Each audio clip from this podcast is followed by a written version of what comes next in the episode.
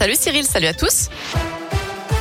À la une, un coup de pouce pour les aides à domicile pour les personnes âgées ou handicapées en déplacement à Autun, en Saône-et-Loire.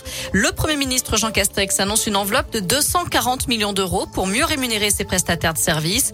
Dès l'année prochaine, cette enveloppe leur permettra de toucher au moins 22 euros par heure d'intervention partout en France, car jusqu'à présent, la prise en charge était très différente d'un département à l'autre et plus de la moitié des heures effectuées étaient rémunérées en dessous de ce plafond.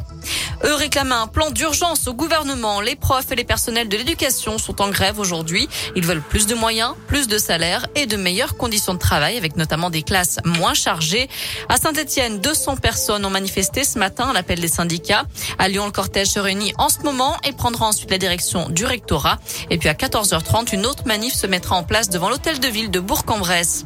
Autre mobilisation aujourd'hui, celle des cheminots. Journée de grève également à la SNCF. Le trafic est légèrement perturbé Auvergne-Rhône-Alpes. Le mouvement se poursuivra encore demain.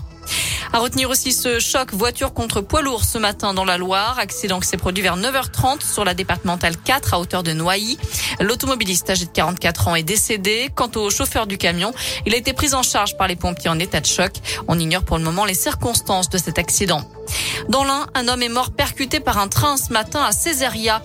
Il a été heurté par un TER qui effectuait la liaison entre Oyonnax et Bourg-en-Bresse. L'accident s'est produit au niveau d'un passage à niveau.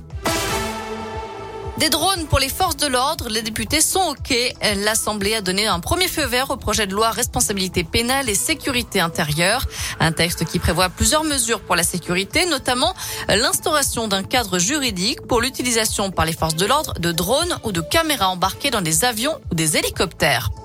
Des trains Ouigo rose, pas cher et à petite vitesse, c'est la nouvelle offre de la SNCF. Ces trains grande ligne classiques seront lancés au printemps prochain sur le même modèle que les TGV low cost. Il y aura deux allers-retours quotidiens entre Lyon-Perrache et Paris-Bercy, avec un arrêt notamment à Dijon ou à Mâcon. Tarif entre 10 et 30 euros pour des trajets compris entre 4h45 et 5h15. Il y aura également trois allers-retours par jour entre Paris et Nantes. On termine avec un mot de foot. La septième journée de Ligue 1 n'a malheureusement pas réussi à la SS. Les Verts se sont inclinés 3 buts à 1 à Monaco hier soir. Quatrième défaite d'affilée pour les Stéphanois. Soirée très morose aussi pour les Clermontois qui se sont effondrés à Rennes. Score final 6-0 pour les Bretons. De leur côté, les Lyonnais sont imposés 3 buts à 1 face à l'Estac à domicile. Voilà pour les infos. Côté météo cet après-midi, pas de grands changements. Garde un beau ciel bleu, du soleil, des températures tout à fait agréables pour la saison. Elles sont comprises entre 19 et 23 degrés pour les maximales. La bonne nouvelle, c'est que ça va se poursuivre encore euh, jusqu'à la fin de la semaine comme ça. On aura peut-être quelques averses dans le week-end, notamment dimanche, mais nous y reviendrons euh, demain. Très bon après-midi à tous. Merci.